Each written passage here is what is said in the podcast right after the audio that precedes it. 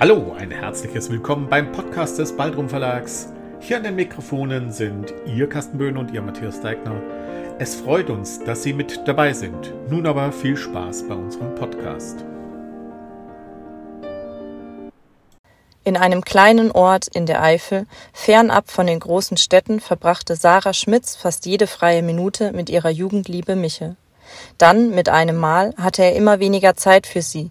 Seine Haare wurden kürzer. Mit einem Mal trug er Springerstiefel, verkündete Parolen, die ihr seltsam vorkamen, und eines Tages verschwand er spurlos.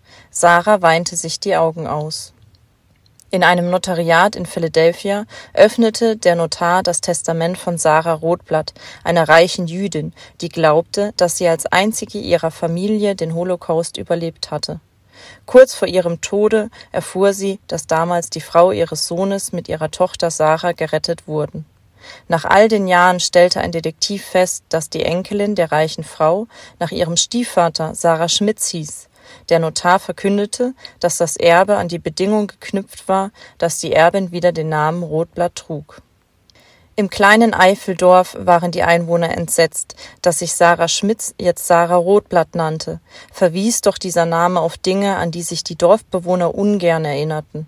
Sie wussten nichts von der Erbschaft, schnitten Sarah, als sei sie durch die Namensänderung eine andere. Mit dem Wunsch, die dörfliche Enge zu verlassen, zog die junge Frau in die Großstadt und arbeitete zwei Jahre lang hart, um sich für die Wahl der Miss Germany zu qualifizieren. In einer Kneipe in der Altstadt pflegelten sich seltsame Typen auf den Stühlen, vorwiegend junge Leute, kurz geschorene Haare, kahle Köpfe, auffällig ihre Kleidung, schwarz herrschte vor, Springerstiefel, Skinheads. An der zu einem Rednerpult umfunktionierten Bar der Kneipe stand ein militärisch aussehender, nicht mehr junger Mann in schwarzer Uniform. Deutschland in Deutschen, schallte von dort eine metallene Stimme durch den Raum. Durch die herumlungernden Gestalten ging ein Ruck, sie sprangen auf, salutierten, streckten den rechten Arm und sprachen im Chor Jawohl, Deutschland in Deutschen. Der an der Bar setzte mit seiner Rede an Deutschland, hielt inne und fragte mit scharfer Stimme Wer hat den Fernseher eingeschaltet? Das Fernsehen brachte die Wahl zu Miss Germany. Die Hand des jungen Mannes am Ausschaltknopf stockte. Überrascht rief er Das, das ist ja Sarah. Ein alter Mann, der nicht zur Gruppe gehörte, der hier wie jeden Abend sein Bier trank, murmelte vor sich hin Ja, Sarah, Sarah, so hießen sie damals alle. Wer weiß das heute noch? Alter, was redest du da? Wir, wir wissen, dass alle deutschen Juden, sofern sie keinen jüdischen Vornamen trugen, zusätzlich den Namen Sarah oder Israel anzunehmen hatten. Stimmt's, Gruppenführer? bemerkte jemand aus der Gruppe. Währenddessen stolzieren die Bewerberinnen des Schönheitswettbewerbs weiter über den Laufsteg. Alle in der Kneipe schauten jetzt auf das Defilé der Schönen. Einer der wenigen, nicht mehr so jungen Teilnehmer der Fortbildung fragte, welche ist Sarah? Die Blonde da ist Sarah Rotblatt. Rotblatt? äffte einer der Kahlgeschorenen nach, die braucht nen gelben Stern bei dem Namen. Michel, wieso kennst du eine Jüdin? Von früher, stotterte er. Nichts von seiner coolen Masche war geblieben. Du, du hast dich mit so einer eingelassen? rügte schneidend der Gruppenführer. Michels leise Worte. Ich hab sie doch seit meiner Kinderzeit nicht mehr gesehen, hörte in dem im entstehenden Tumult niemand. Alle folgten wie gebannt der Übertragung im Fernsehen. Vorne am Laufsteg an einem Pult stand ein smarter Mann mit einem Mikrofon, wohl der Moderator. Er wurde von einem Spotlight angestrahlt. Aufmerksamkeit erwartend klopfte er kurz gegen das Mikro. Die Fernsehkameras standen bereit. Der Lichterstrahl schwenkte über das Publikum. Der Saal war bis zum letzten Platz gefüllt. Die Zuschauer schauten erwartungsvoll zum Moderator. Ein Schwenk zurück und der Ansager stand wieder im gleißenden Strahl der Scheinwerfer. Zum heutigen Schönheitswettbewerb sind folgende Bewerberinnen zur Wahl der Miss Germany angetreten. Schnell ratterte er die Namen herunter, wie Wellen rauschten sie an den Ohren des Publikums vorbei. Jetzt schwenkte der Scheinwerfer weiter und lenkte den Blick der Zuschauer wieder auf den Laufsteg. Da standen sie in Reih und Glied bereit zu ihrem Parademarsch. Eine Schönheit hinter der anderen, jede Miss attraktiv und schlank. die blonden Haare überwogen. Jede trug eine Schärpe über dem Bikini, auf der das von ihr vertretene Bundesland zu lesen war. Mit Eleganz zeigten die Debutantinnen ihren Catwalk und lächelten ins Publikum. Endlos zog sich das Defilé hin. Das Publikum wurde schon unruhig. Dem Moderator wurde ein Zettel überreicht. Die Entscheidung der Jury war gefallen. Der Mann am Mikrofon las vor. Die neue Miss Germany. Er drehte den Zettel um, stutzte kurz und verkündete Sarah Rotblatt. Ein Raunen ging durch den Saal. Später, im Hotelzimmer, stand eine junge Frau vor dem Spiegel, blond, bildschön, zeigte auf sich und sagte, da steht sie, Sarah Rotblatt, die neue Miss Germany.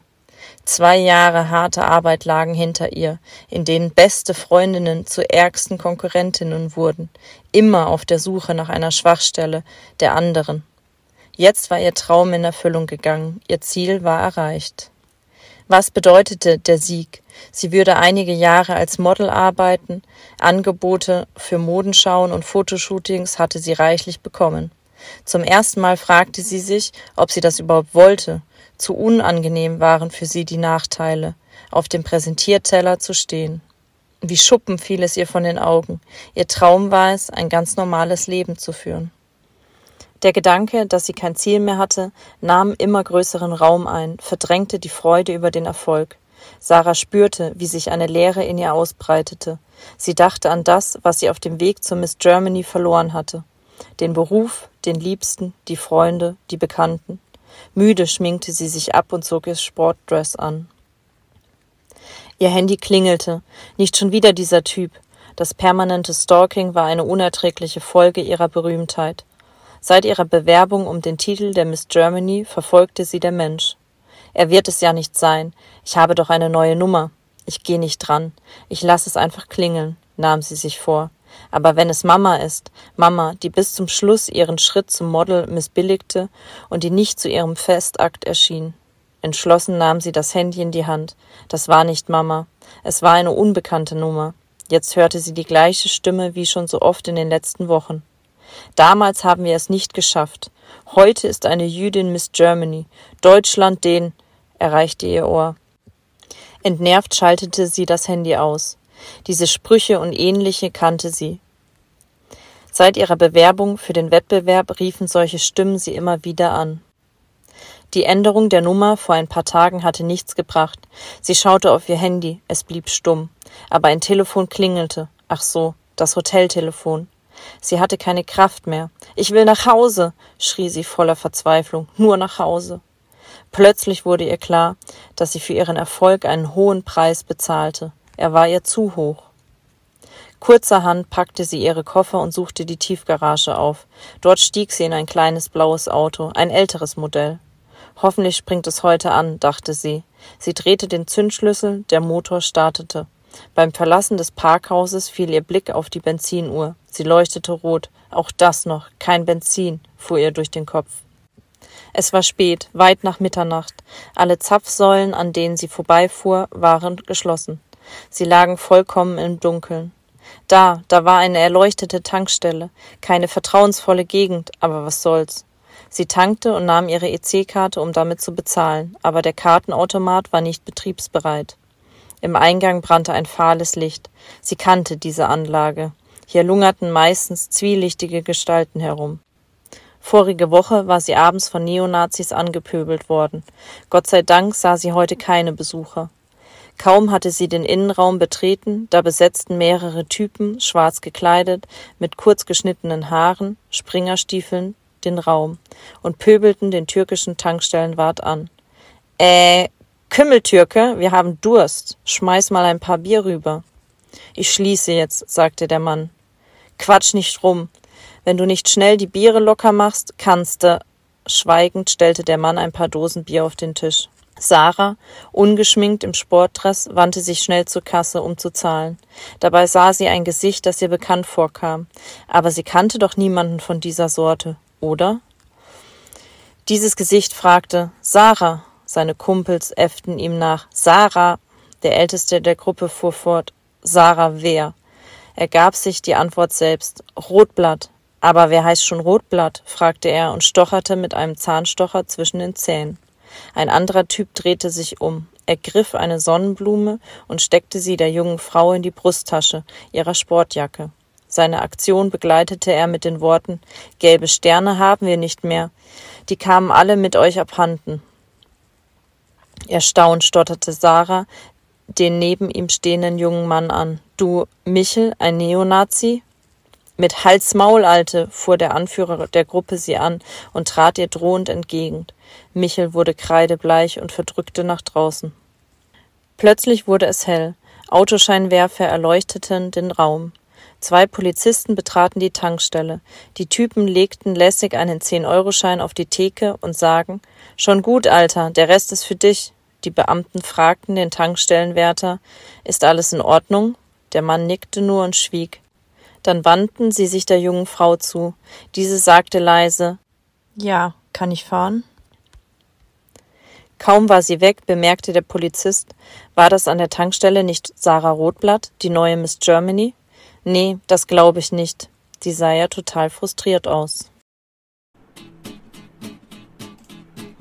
Das war schon wieder der Podcast des Baldrum Verlags. Wollen Sie uns eine Nachricht zu unserem Podcast zukommen lassen?